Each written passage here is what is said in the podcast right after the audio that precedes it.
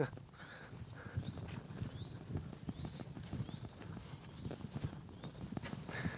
Seid ihr schon gespannt? Sehr gut.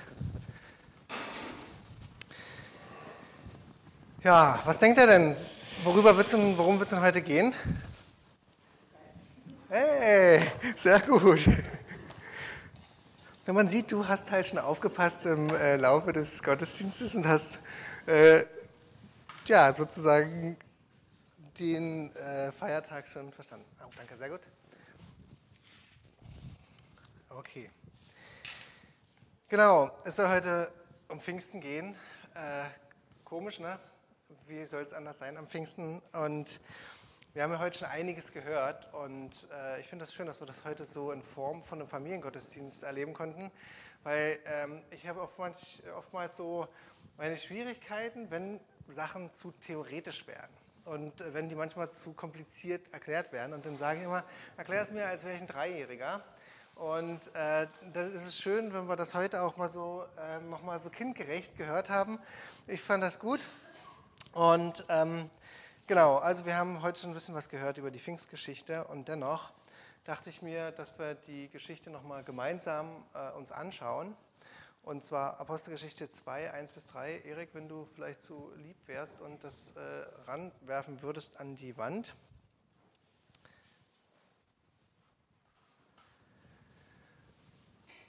Äh, einen weiter, genau. Okay. Kann das jemand lesen? Also ich meine jetzt äh, sowohl, weil er es sehen kann, als auch, ob er es vorlesen kann. Okay. Ähm, habt äh, ihr den noch so, auch so vor Augen? Habt ihr den äh, in letzter Zeit mal gelesen? Oder ist es so, dass ihr sagt, ach stimmt, das ist mir wieder ganz neu? Oh, so ein bisschen Antworten wäre schön. okay. Ich muss, muss, jedes Mal sagen, ich stolper immer über diese ganzen, äh, wenn ich das mir so durchlese, über diese ganzen Bezeichnungen dieser Länder, die sind ja doch so Zungenbrecher. Aber äh, ich bin auch jedes Mal wieder neu erstaunt über das, was da tatsächlich so passiert und wie das passiert. Und ich wollte mit euch noch mal ganz kurz so den Kontext angucken, ähm, was da so davor passiert ist. Und ähm, wir haben es heute schon gehört, äh, Ostern, Himmelfahrt und Pfingsten, das hängt irgendwie alles miteinander zusammen. Und äh, wir haben Ostern ähm, gefeiert, dass Jesus auferstanden ist, nachdem er gekreuzigt wurde. Er ist für uns gestorben.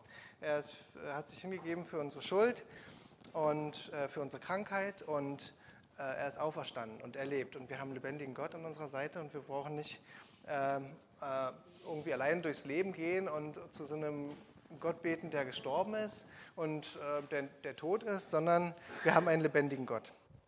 Und ähm, nachdem dieser Jesus auferstanden ist, ist er immer wieder Menschen begegnet. Ähm, wir lesen viel davon, dass er seinen Jüngern begegnet ist. Und ähm, wir haben letzte Woche uns darüber unterhalten, äh, warum Jesus, äh, warum er in den Himmel gefahren ist. Und ähm, weiß noch jemand die Antwort? Wir haben darüber ein bisschen gesprochen.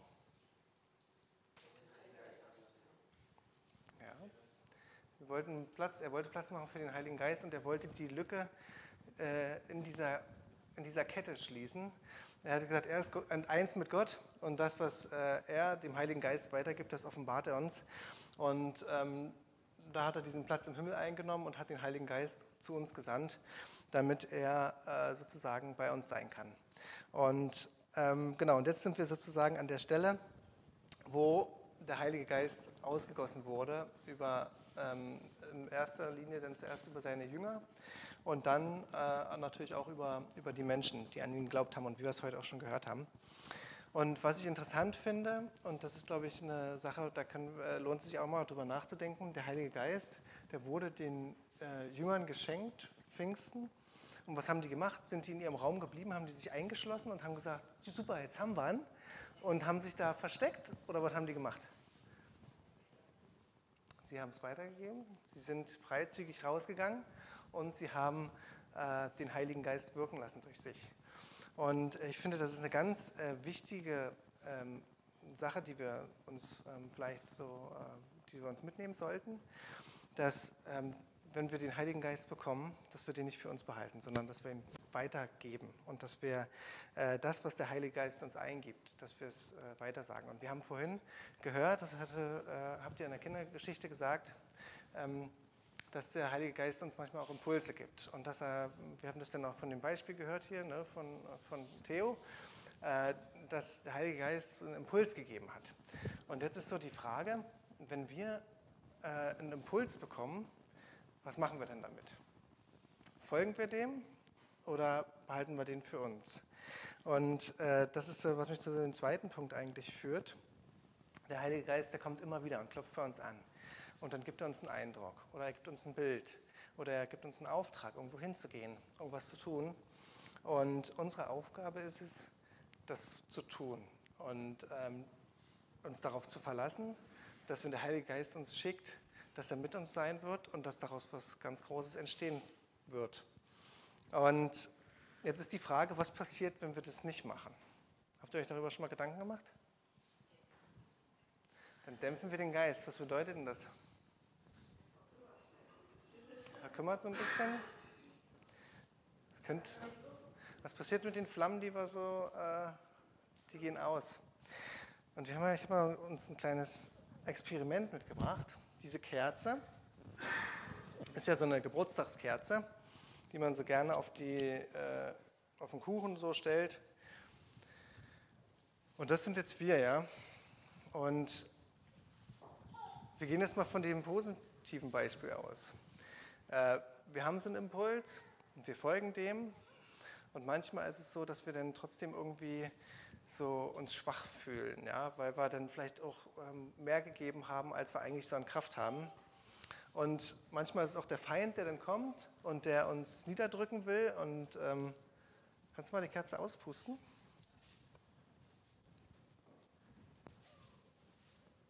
Ah, was passiert? Passiert noch was? Hm. Das ist der Vorführeffekt, leider. Normalerweise gehen die Kerzen mal wieder an. Ähm, das hat nicht geklappt, schade. Auf jeden Fall. Oh, was passiert noch? Sehr gut. Wunderbar. Und so soll es auch bei uns sein. Manchmal, wenn wir vielleicht so erschöpft sind, äh, wenn wir diesem Impulse gefolgt sind oder äh, Gottes Auftrag so durchgeführt haben, dann wird die Flamme aber nicht ausbleiben. Sie wird wieder angezündet werden. Und das ist eine Sache, die, ähm, die uns halt unterscheidet davon, wenn wir gar nicht den Weg gehen, den der Heilige Geist uns schickt. Weil dann wird einfach die Flamme immer kleiner sein und irgendwann ist sie aus und sie entzündet sich halt nicht so schnell wieder. Und äh, diese Kerze, das soll so ein Bild sein, äh, dass, wir das, ähm, ja, dass wir das wirklich so in unseren Alltag mitnehmen. Also mir ging es schon oft so, dass ich Impulse hatte und bin denen gefolgt und ich war hinterher extrem dankbar darüber. So, jetzt muss ich die mal irgendjemand geben, der die hält oder löscht. Erik, bist doch hier unser Brandwache. Ja, also mir ging es auf jeden Fall schon öfter so. Ich äh, hatte so Impulse und manchmal bin ich ihnen gefolgt und dann habe ich das auch so erlebt, dass, dass ich so Kraft bekommen habe, neue Kraft. Und dass ich hinterher so richtig froh war, auch wenn es, ähm, wenn es mich vielleicht angestrengt hat oder herausgefordert hat, dass ich hinterher richtig froh war und Freude hatte in mir. Und manchmal, da hatte ich Impulse und da habe ich mich nicht getraut. Und dann habe ich gemerkt, dass ich so, boah, dass es mir hinterher nicht gut ging. Und äh, ja, ich will uns ermutigen, dass wir das, äh, dass wir das, dass wir das tun, dass wir diesen Impulsen folgen. Und ich habe auch ein Beispiel mitgebracht. Wie funktioniert denn das hier? Ach, hier. Geht nicht. Kannst du weitermachen? Danke. Genau, in Apostelgeschichte 3, da wird das so ein bisschen beschrieben. Ähm, ein Beispiel. Jetzt könnte man vielleicht sagen, es ist ein bisschen weit hergeholt, ich finde es nicht. Und zwar äh, gleich am Anfang der Apostelgeschichte 3, die Verse 1 bis 11. Und äh, da steht eine interessante Geschichte, da heißt es, eines Nachmittags gegen 3 Uhr gingen Petrus und Johannes in den Tempel, um am Gebet teilzunehmen. Als sie hinkamen, wurde gerade ein Mann herbeigetragen, der von Geburt an gelähmt war. Wie an jenem Tag wurde er an den Eingang des Tempels gebracht. der allgemein die schöne Pforte hieß, damit er dort bei den Leuten betteln konnte, die zum Tempelbezirk kamen. Als er Petrus und Johannes sah, die gerade den Tempel betreten wollten, bat er auch sie um etwas Geld. Petrus und Johannes blickten ihn aufmerksam an und Petrus sagte, sieh uns an. Der gelähmte Mann blickte erwartungsvoll auf, weil er glaubte, dass er etwas bekäme. Doch Petrus sagte, ich habe kein Geld für dich, aber was ich habe, gebe ich dir. Im Namen von Jesus Christus von Nazareth, steh auf und geh.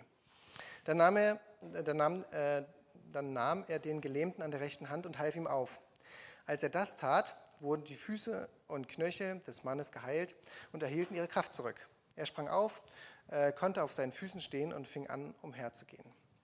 Dann trat er äh, gehend, hüpfend und Gott lobend mit ihnen in den Tempel. Die Leute sahen ihn gehen und äh, hörten, wie er Gott lobte. Als sie erkannten, dass es der gelähmte Bettler war, den sie so oft an der schönen Pforte gesehen hatten, waren sie starr vor Staunen. Sie liefen hinaus zur Säulenhalle Salomos, wo der äh, Geheilte sich dicht bei Petrus und Johannes hielt. Und alle staunten über das Wunderbare, das dort geschehen war. Das ist schon herausfordernd, finde ich, was Petrus und Johannes äh, da gemacht haben.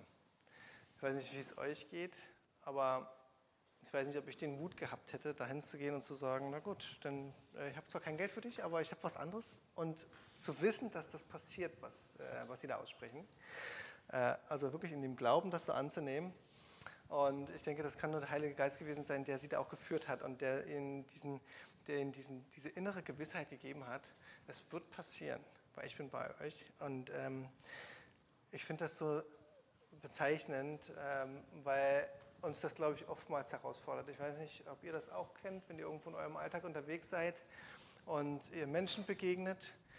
Äh, also ich begegne oft kranken Menschen. ich glaube, wir haben das ganz viel in unserer Gesellschaft.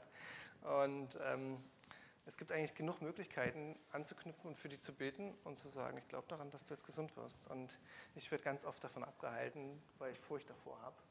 Und ähm, ja, ich glaube, wir, wir, sollten mutig werden, äh, diese Kraft des Heiligen Geistes auch so in Anspruch zu nehmen. Ähm, einen letzten Punkt, ich will heute gar nicht äh, zu weit auswalzen, wir haben heute schon viel gehört, aber mh, Petrus, der predigt aus der Kraft Gottes. Ne? Er hat quasi das, was ich gerade auch gesagt habe, er hat das in Anspruch genommen. Er hat, äh, hat gesagt, ich habe jetzt den Heiligen Geist, ich bin davon erfüllt und ich gehe raus und ich sage das jetzt weiter. Das haben wir zuerst alle gemacht und Petrus hat das dann, hat dann, fing dann an zu predigen. Und grundsätzlich äh, wissen wir ja von Petrus, dass es jetzt nicht der allergrößte äh, Theologe war. Er war ein einfacher Fischer, und er war sicherlich mit Jesus eine Weile unterwegs, hat auch ein bisschen was von ihm gelernt, aber er war einfach folgsam. Er hat den Heiligen Geist auf seiner Seite gehabt und hat gesagt, okay, jetzt muss ich den Leuten das hier erklären. Hier sind Fragezeichen bei den Leuten und äh, die denken hier, wir sind betrunken und ähm, jetzt muss ich das erklären. Und er fing dann an zu predigen und auch da äh, wirklich diese, dieser Gehorsam, den er da an den Tag legt, und ähm, da könnten wir vielleicht nochmal nächste, den, nächsten, den letzten Text, ähm, den wir uns anschauen wollen, äh, uns angucken. Apostelgeschichte 2, 37 bis 47. Vielleicht kann das nochmal jemand vorlesen. Als sie von Petrus hörten, traf sie ins Herz und sie fragten ihn und die anderen Apostel, Brüder, die gerettet wurden. Mhm, Dankeschön. Äh, was ist denn jetzt passiert? Ne? Petrus der hat diese Predigt gehalten. Äh, die Jünger sind rausgegangen auf die Straße und sie haben sozusagen Gottes Wort äh, gepredigt. Sie haben die gute Nachricht von Jesus weitergesagt. Und an diesem Tag wurden ganz viele Menschen gerettet. 3000 lesen wir.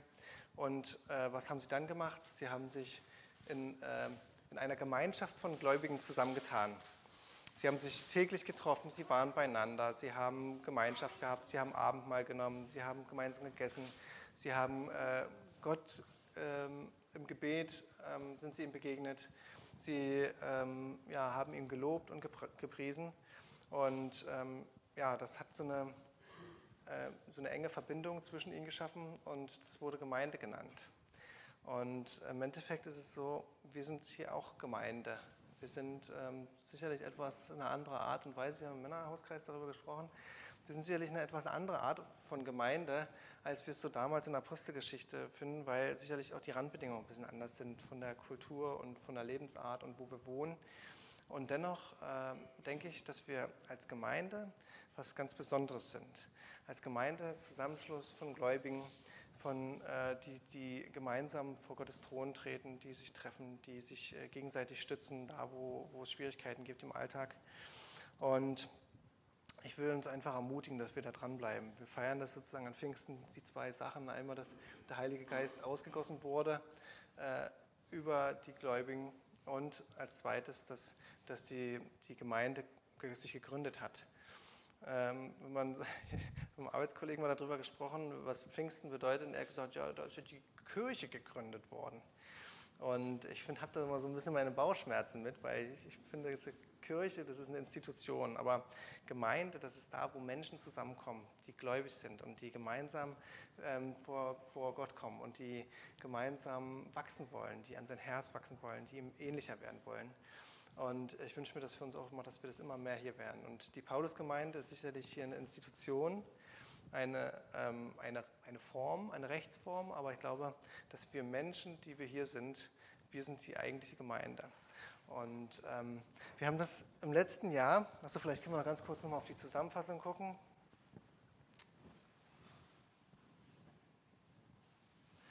Genau, also erstens wirklich, Gott sendet seinen Heiligen Geist und wir sind aufgefordert, ähm, ja, weiterzugeben. Also wir haben was bekommen und wir sind aufgefordert, auch was weiterzugeben. Dann, äh, wenn wir die Erfüllung des Geistes nicht für uns behalten, dann werden unsere Flammen auch nicht ausgehen. Ansonsten laufen wir Gefahr, wenn wir das einfach nur so für uns behalten und uns dann zurücklehnen, dass die Lichter langsam erlöschen. Und das Dritte, wir sind durch den Geist Gottes zusammengefügt zu einer Gemeinde. Und durch die Gemeinschaft der Gläubigen werden wir gestärkt und wir werden auch erleben, wie neue Menschen dazukommen, wie Menschen äh, uns ansehen, dass es was anderes ist bei uns. Und ähm, ja, und diese drei Punkte, ich glaube, das äh, würde ich mich freuen, wenn ihr das so mitnehmen könntet. Und ich habe noch was, äh, heute ist der Familiengottesdienst. Wir wollen heute nicht äh, zu theoretisch sein. Und ich weiß nicht, ob ihr euch an das erinnert. Ja, Dirki, du musst dich, glaube ich, äh, daran erinnern, weil wir da hier dran gemauert haben. Das haben wir genau vor einem Jahr angefangen. Und ähm, hier steht jetzt Paulusgemeinde drauf, auf der Seite hier. Das sind wir hier, die wir äh, uns hier treffen. Aber wir treffen uns wegen Jesus, weil der der Mittelpunkt ist und unser, und unser Fundament. Und darauf sind wir gebaut. Und hier stehen, hier stehen schon eine Menge Namen drauf. Und wir dachten, es ist vielleicht äh, das ist vielleicht schön, das weiterzubauen und äh, die Steine äh, noch hinzuzusetzen, ähm, die noch fehlen. Und ähm, auch wenn wir vielleicht nicht, es geht nicht um Mitgliedschaft, sondern es geht einfach darum, dass wir Gemeinde, Gemeinde sind, die, die zusammen einstehen für eine Sache, nämlich für Jesus. Und von daher, ich habe jetzt nicht genau verglichen, wer jetzt hier noch nicht drauf ist, aber ich glaube, ihr werdet es wissen, ne, wer hier schon so ein, wer hier schon so einen Stein hat. Und ähm, wir haben hier vorhin diese Kiste gehabt, da waren diese Steine schon drin. Und ich würde mich freuen, wenn ähm, ihr einfach hier mal nach vorne kommt, wenn ihr so einen Stein euch nehmt und da den Namen drauf schreibt und wenn wir dann vielleicht jemanden finden, der uns das hier so ähm, hinmauert. Dirky. ja, aber ihr könnt aber auch gerne mitmauern hier. Ich habe einfach mal so eine Paste geholt, weil ich dachte, es ist vielleicht einfacher, als es anzurühren. Das ist egal. Das ist vollkommen egal. Die kriegen wir da alle reingemauert. Genau, auch ihr, wenn ihr euch einen Stein, also wirklich gerne. Und Vincent, ne, du hast auch noch keinen Stein, oder? Ich habe ja gesagt, es geht nicht um Mitgliedschaft. Es geht einfach nur darum, dass wir ein Zusammenschluss von Gläubigen sind, die uns äh, heute hier gerade in der Paulusgemeinde treffen und die wir auf dieses Fundament Jesus uns bauen. Und von daher, genau, wir brauchen noch so eine Stifte hier. Ich hoffe, dass diese Stifte hier gehen. Ich probiere das mal.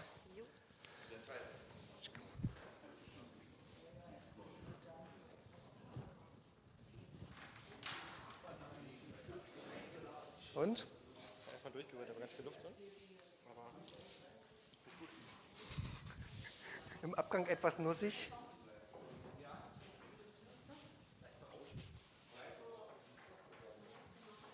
Äh, wir haben es immer auf, auf, die beiden gegenüberliegenden Seiten gemacht, je nachdem, wo er denn hinkommt äh, und wie rum er sich am besten einbauen lässt.